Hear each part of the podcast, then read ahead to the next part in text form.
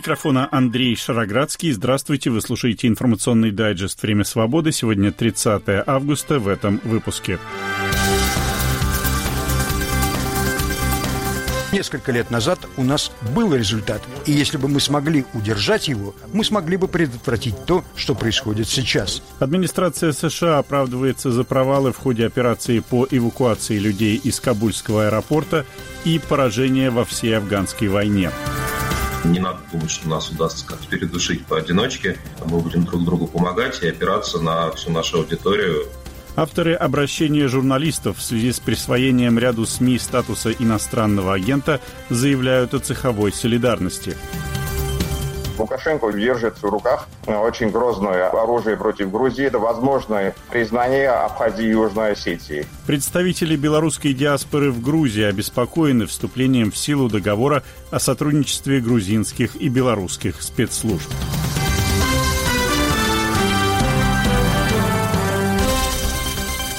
Американское командование в Афганистане подтвердило, что мощный взрыв, который произошел в Кабуле в районе аэропорта днем в воскресенье, стал результатом нанесенного с дрона удара по автомобилю со взрывчаткой, принадлежавшему запрещенной в России террористической группировке «Исламское государство». По данным американских военных, взрывчатка предназначалась для нового теракта в Кабульском аэропорту. Сегодня аэропорт подвергся ракетному обстрелу, но ракету удалось перехватить с помощью комплексов ПВО.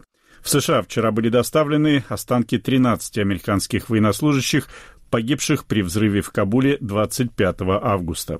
Тему продолжает наш вашингтонский корреспондент Владимир Абаринов. С конца июля американские военнослужащие вывезли из Афганистана около 120 тысяч человек. Из них более 5 тысяч – граждане США.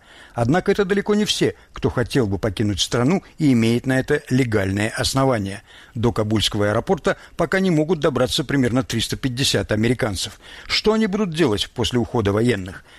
На этот вопрос в воскресном эфире отвечал госсекретарь США Энтони Блинкен. Во-первых, около 24 часов назад очень высокопоставленный лидер Талибана выступал по телевидению и по радио по всему Афганистану и неоднократно заверял афганский народ, что они смогут свободно путешествовать после 31 августа. Uh, Я не говорю, что мы должны верить Талибану в чем бы то ни было. Я просто передаю слова одного из их высокопоставленных руководителей, обращенных к афганскому народу. Он также особо упомянул тех, кто работал на американцев и любых других афганцев, желающих покинуть страну по той или иной причине. 114 стран ясно заявили, что они ожидают, что Талибан разрешит свободу передвижения после 31 августа. Так что этого ждут во всем мире, во всем международном сообществе. В-третьих, у нас есть очень эффективные рычаги воздействия, которыми мы будем пользоваться в предстоящие недели и месяцы с тем, чтобы побудить талибов выполнить свои обязательства. Uh, Сенатор-республиканец Бен Сасс, участвовавший в том же ток-шоу, назвал интервью госсекретаря омерзительным. Люди погибли и еще погибнут, потому что президент Байден решил полагаться на бодрую болтовню вместо реальности. Поэтому они решили передать охрану периметра аэропорта Талибану. Они передали список американских граждан и ближайших союзников Америки, людей, которые сражались вместе с нами. Они передали эти списки талибам, полагаясь на них, думая, что они могут им доверять. Тогда это было глупо. Теперь это безумие. Советник президента Байдена по национальной безопасности Джейк Салливан опроверг сообщение о передаче талибам списка американцев и афганцев, подлежащих эвакуации. We have given no list мы не предоставляли Талибану список всех получателей американских специальных виз или какой-либо другой большой список. Ваши зрители должны понять, мы доставляем в аэропорт тысячи и тысячи афганцев, находящихся в группе риска. Для этого мы просим их собраться в группы. На автобусах везем их в аэропорт, а там уже работаем с талибами, группа за группой, автобус за автобусом, чтобы доставить их через контрольно-пропускные пункты Талибана на территорию аэропорта. Вот такая координация была у нас с Талибаном странам. В результате журналисты, женщины, пилоты и другие обладатели специальных виз смогли добраться до самолетов и покинуть страну. Представление, что мы передаем базы данных или списки талибам, просто необоснованы и неточны. В воскресенье президент Байден и первая леди отправились на военно-воздушную базу Довар в штате Делавер, чтобы принять участие в траурной церемонии встречи останков 13 военнослужащих, погибших в Кабульском аэропорту в результате теракта, жертвами которого стали также около 160 гражданских лиц. В тот же день в Кабуле американский беспилотник поразил ракетой машину со взрывчаткой, предназначавшейся для атаки террористов. Взрывом был частично разрушен жилой дом. По данным CNN, погибла семья из девяти человек, в том числе шестеро детей. Это уже второй удар по террористам. Первый был нанесен в пятницу на востоке Афганистана, близ пакистанской границы. В Америке сегодня много говорят об ошибках прошлых и нынешней администраций, но мало кто способен на признание собственных ошибок, как это сделал генерал Макмастер, воевавший и в Ираке, и в Афганистане, а затем занявший пост советника президента Трампа по национальной безопасности. Основой всех проблем, с которыми мы столкнулись в Афганистане, безусловно, был противник, с которым мы там сражались и которого вы видите там сегодня. Когда сдаешься террористической организации, жди последствий. Но это была не 20-летняя война. Это была война продолжительностью в год, которую мы вели 20 раз с неэффективными стратегиями, основанными на ошибочных предположениях ошибочных предположениях о природе врага, ошибочных предположениях о том, что было необходимо для достижения устойчивого результата в этой войне. И, конечно же, печально то, что эта война закончилась самопоражением. Я имею в виду, что несколько лет назад у нас был результат, и если бы мы смогли удержать его, мы смогли бы предотвратить то, что происходит сейчас. Но вместо этого мы на самом деле сдались джихадистской организации и предположили, что это не повлечет за собой никаких последствий. А сегодня мы видим эти последствия. И только Дональд Трамп уверен, что при нем все было бы прекрасно. Эта трагедия никогда не должна была произойти, и она бы не произошла, если бы вашим президентом был я. Владимир Абаринов, Радио Свобода, Вашингтон. Время свободы. Пресс-секретарь Кремля Дмитрий Песков отреагировал на обращение ряда российских СМИ к президенту России Владимиру Путину, директору ФСБ Александру Бортникову, главе МВД Владимиру Колокольцеву, председателю Госдумы Вячеславу Володину и другим высокопоставленным чиновникам и государственным деятелям с требованием пересмотреть решение о присвоении СМИ, их издателям и физическим лицам статусов нежелательных организаций и иностранных агентов, а также прекратить уголовное и административное преследование журналистов. Обращение было опубликовано после присвоения статуса иностранного агента телеканалу «Дождь» на прошлой неделе. Вот что в ответ сказал Дмитрий Песков. Действительно, мы видели это обращение. Там действительно достаточно эмоциональное обращение. Мы не согласны с формулировкой преследования. Речь идет о применении положений закона известного. Там содержатся требования. Мы тоже, скажем так, считаем, что это такая не совсем верная риторика, но по сути своей это обращение, да, оно заслуживает внимания. Мы считаем, что при понимании того, что этот закон должен быть в нашей стране, при том понимании, что так или иначе происходит вмешательство в наше внутреннее дело извне, с этим сталкиваются практически все страны мира. И происходят попытки вмешательства в наши внутриполитические процессы из-за границы. В этих целях используются часто и НПО, и журналисты, и средства массовой информации. Поэтому как таковой этот закон должен быть, и он будет.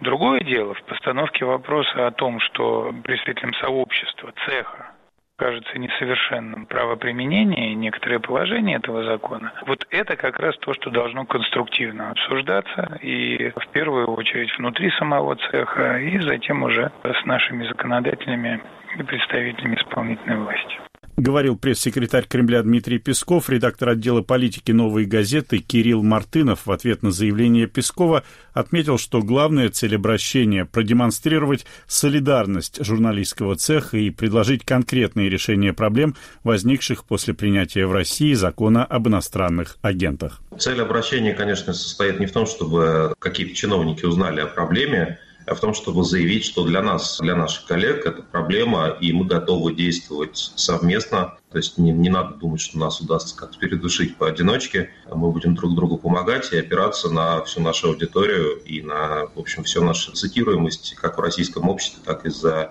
его рубежом. Мне кажется, скорее такой акт солидарности, чем информирование властей. Мы, с одной стороны, не строим, конечно, каких-то иллюзий о том, что российские власти как-то одумаются, их политика переменится, и мы там завтра проснемся в какой-то другой стране, где Дмитрий Песков там вспомнит, что он большой демократ и либерал в изначальном смысле этого слова. Тем более это сделает Владимир Путин.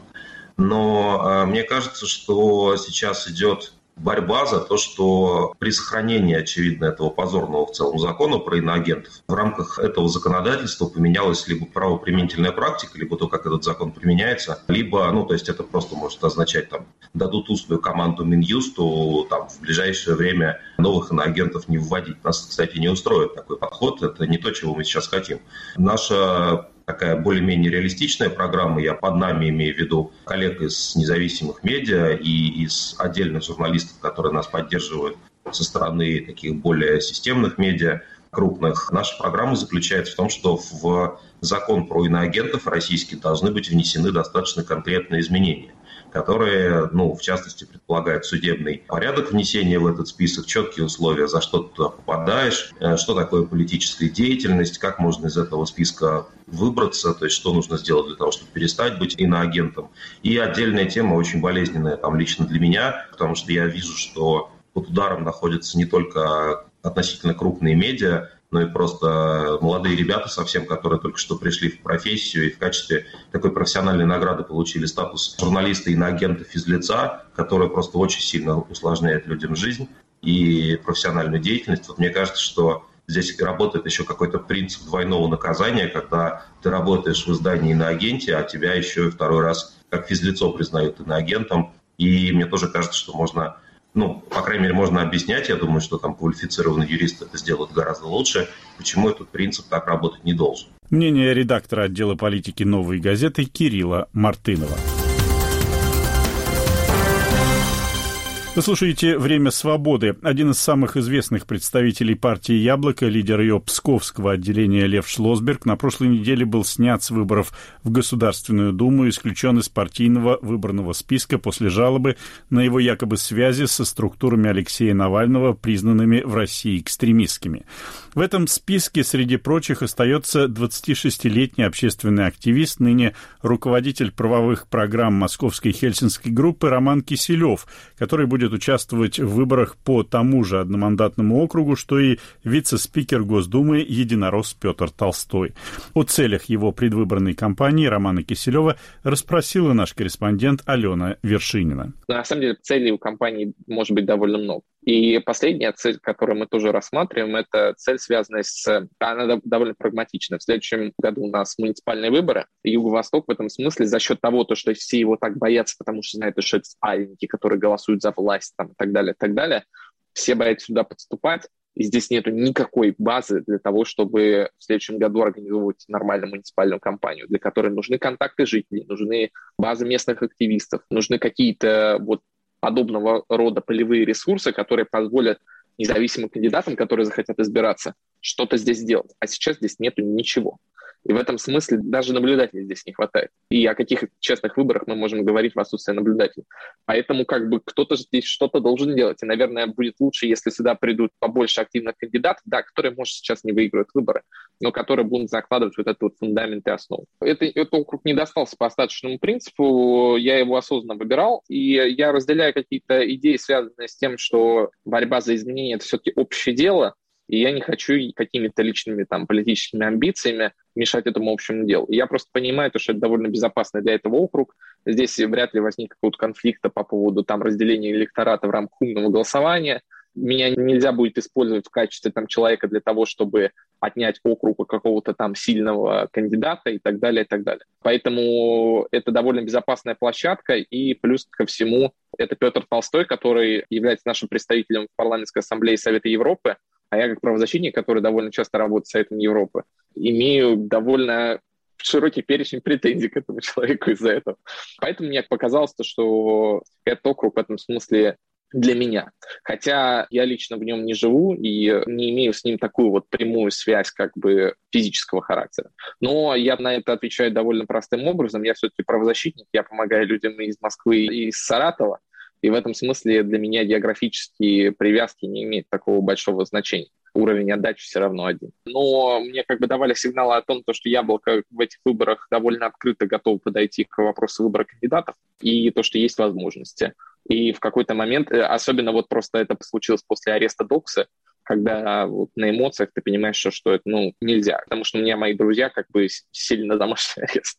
И я просто почувствовал то, что как-то не хочется оставаться в стране, хочется сделать хотя бы что-то. И вот, вот это стало ответом на это хотя бы что-то. И, возможно, это именно то, в какую сторону в итоге нужно и развиваться. Мы встречались с Николаем Рыбаком. Он довольно такой доброжелательный человек, который я писал приоритет яблока сразу, то, что они на этих выборах идут в сторону списковых, а не в сторону округов.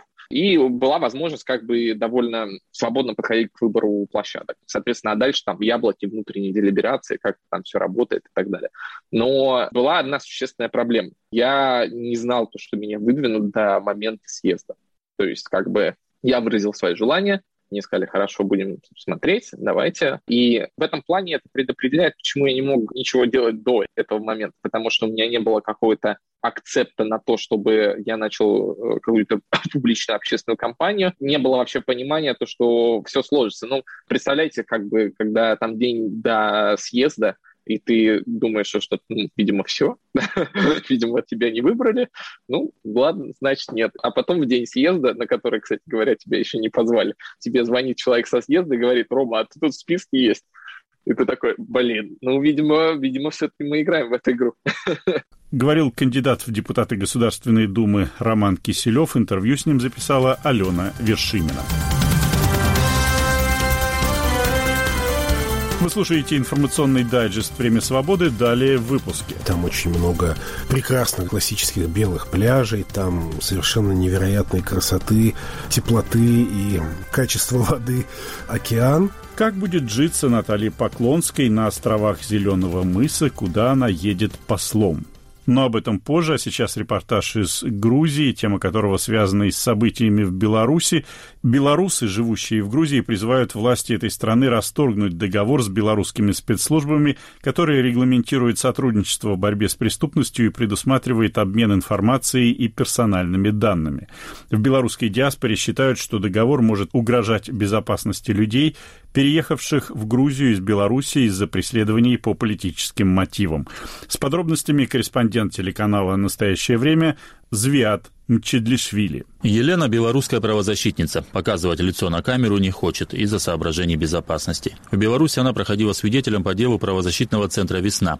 Елена покинула Беларусь и переехала в Грузию после очередного допроса в Следственном комитете в марте этого года. Говорит, что существовала довольно высокая вероятность переквалификации ее статуса из свидетеля в обвиняемого. Беларусь сейчас превратилась в лагерь это очень страшно. Кто читал э, книгу «Архипелаг ГУЛАГ», вот, вот э, реально, когда я читала, я думала, у меня возникали мысли, как тогда жили люди. И теперь, в принципе, я вижу, как тогда жили люди, только сейчас и в Беларуси идет точно так же, как вот написано в книге. Елена говорит, что в Грузии чувствует себя в безопасности, но признается, соглашение, подписанное КГБ Беларуси и Службой госбезопасности Грузии, вызывает у некоторых ее соотечественников беспокойство. Цель этого соглашения – сотрудничество двух стран в борьбе с некоторыми видами преступлений, в том числе преступления против конституционного строя, суверенитета и территориальной целостности, организованная преступность, терроризм, кибертерроризм, преступления, направленные против государственных секретов. Документ предусматривает обмен информацией в сфере госбезопасности на регулярную регулярной основе, а также передачу персональных данных на основании запроса одной из сторон. Соглашение между спецслужбами двух стран вступило в силу в этом месяце, но разработано было еще в 2016 году. Грузинская сторона ратифицировала свою часть еще несколько лет назад, а вот в КГБ Беларуси завершили соответствующие процедуры только сейчас. Гражданская активистка из Беларуси Лариса Погодская, которая переехала в Грузию всего два месяца назад, уверена, для КГБ этот документ всего лишь очередной инструмент для запугивания диаспоры. Почему это именно сейчас, именно сейчас ратифицировалось белорусской именно стороной? Ну, конечно, все понятно, потому что мы раздражаем посольство, и в течение года диаспора белорусская увеличивается. Мы приезжаем благодаря гостеприимству Грузии, безопасности здесь. Потому что находиться небезопасно на родине. И, естественно, мы раздражаем своими акциями. Но, простите, мы должны же как-то выразить свое мировоззрение, свое мнение. Лариса приехала из города Жабинка, это под Брестом. Там у нее был успешный бизнес «Агроусадьба», где она принимала туристов. Весь последний год Лариса принимала активное участие в протестах против Александра Лукашенко. Против нее было заведено несколько административных дел. В июне этого года Ларису отправили заключение на 8 суток в изолятор Бреста. Сразу после освобождения она покинула Беларусь. За последний год белорусская диаспора в Грузии заметно выросла. Правда, официальных данных по числу мигрировавших в Грузию граждан Беларуси нет, но по оценкам самих представителей диаспоры счет может идти даже на сотни. Тем не менее, далеко не все чувствуют себя в безопасности. Большинство белорусов в Грузии воздерживаются от общения с журналистами, избегают массовых акций. Дело в том, что Грузия, в отличие от своих ближайших партнеров стран ЕС, Украины, США, занимает более лояльную позицию в отношении Беларуси. В Тбилиси воздерживаются от критики в адрес Минска и не поддерживают санкции против белорусских властей. Лукашенко держит в руках очень грозное оружие против Грузии. Это возможное признание Абхазии и Южной Осетии. В свое время, после августовской войны, Лукашенко кое-как опасался реакции со стороны Запада, потому что тогда он все еще играл, балансировал между Россией и Западом, так что он воздержался от признания Абхазии и Южной Осетии, на что настаивала Москва в свое время. Он это, кстати, не скрывает, Лукашенко, об этом он в деталях рассказывает. А сейчас ему почти нечего терять. Запад уже на него уже наложил санкции. Нашумевшее соглашение не носит обязательный характер. Это подтверждает и службе госбезопасности Грузии. Ведомство распространило заявление, в котором говорится, что подобное соглашение заключено с рядом других стран, включая государства ЕС и США. В СГБ подчеркивают, что любой обмен информацией может происходить только на добровольной основе и только исходя из собственных национальных интересов. Зветом Чедлишвили, Тбилиси, Грузия. Время свободы. Широкий общественный резонанс вызвало сообщение о том, что бывший прокурор аннексированного Крыма, депутат Государственной Думы Наталья Поклонская будет направлена послом в островное государство КБ Верде. В конце мая Поклонская неожиданно отказалась от участия в праймере с «Единой Россией» и уже тогда намекнула, что переходит на дипломатическую службу. Вот что сказала тогда Наталья Поклонская. Пять лет тому назад мне трудно было принимать решение об уходе из прокуратуры Государственную Думу, но вы меня поддержали. И все эти годы мы встречались на личных приемах. Больше 15 тысяч ваших обращений было рассмотрено. Направлено тысячи депутатских запросов в органы власти, многие из которых рассмотрены в пользу людей. Я искренне радовалась с каждым из вас, когда получалось помочь в решении ваших проблем. И старалась принимать все меры, чтобы достичь положительного результата по проблемам каждого из вас. Сейчас обращаюсь к вам, моим избирателям, к каждому человеку, который интересуется политикой, ну и моей работой. Еще раз спасибо вам за вашу поддержку, за отношение ко мне.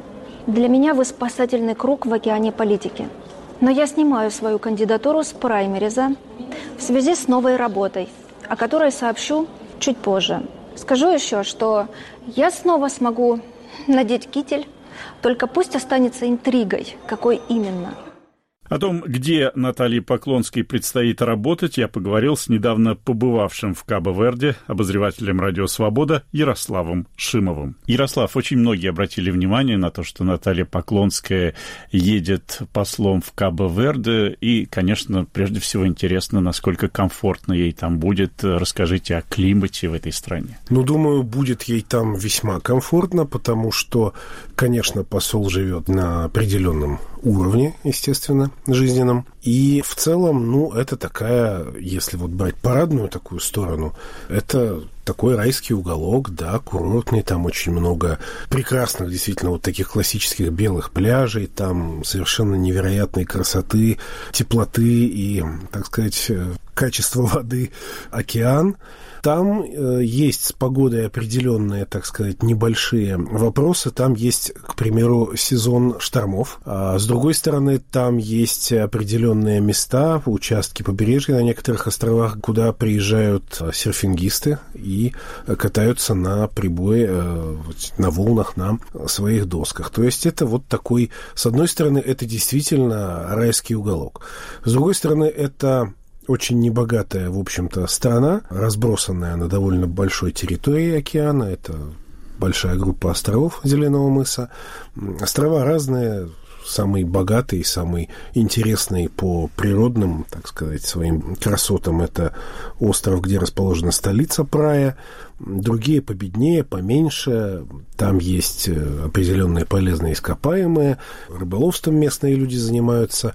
В общем, ну, такая не самая худшая, не самая плохая африканская страна, так скажем, не самая не, не ну, Судя по тому, что вы описали, климат комфортнее, чем в Крыму, а интересно, российское присутствие там заметно, и вообще чье влияние в этой стране наиболее заметное, если говорить об иностранном влиянии? Знаете, российского присутствия я там не очень заметил, и туристов российских тоже как-то ездят люди, да, но там больше англичан, немцы там есть. Как ни странно, много чешских туристов, потому что какая-то компания там, так что называется, зацепилась за этот рынок.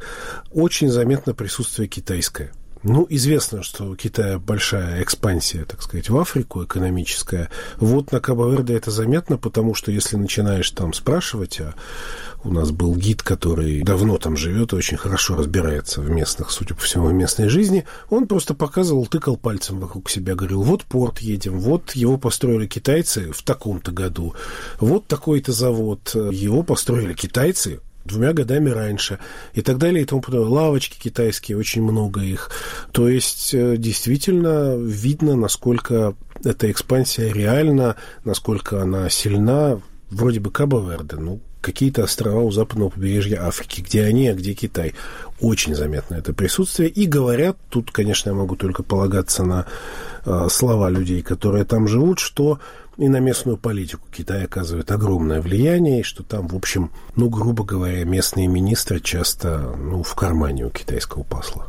Я беседовал с обозревателем «Радио Свобода» Ярославом Шимовым. Добавлю, что формально Наталья Поклонская остается гражданкой Украины, где на нее заведено дело по обвинению в государственной измене. Так что после ее официального назначения послом, видимо, следует ожидать ноты протеста со стороны официального Киева. Это был информационный дайджест «Время свободы». Слушайте нас на сайте русской службы «Радио Свобода» и на основных платформах подкастов. Подписывайтесь на телеграм-канал «Время свободы». Продюсер этого выпуска Наталья Аркадьева, автор-ведущий Андрей Шароградский. До свидания.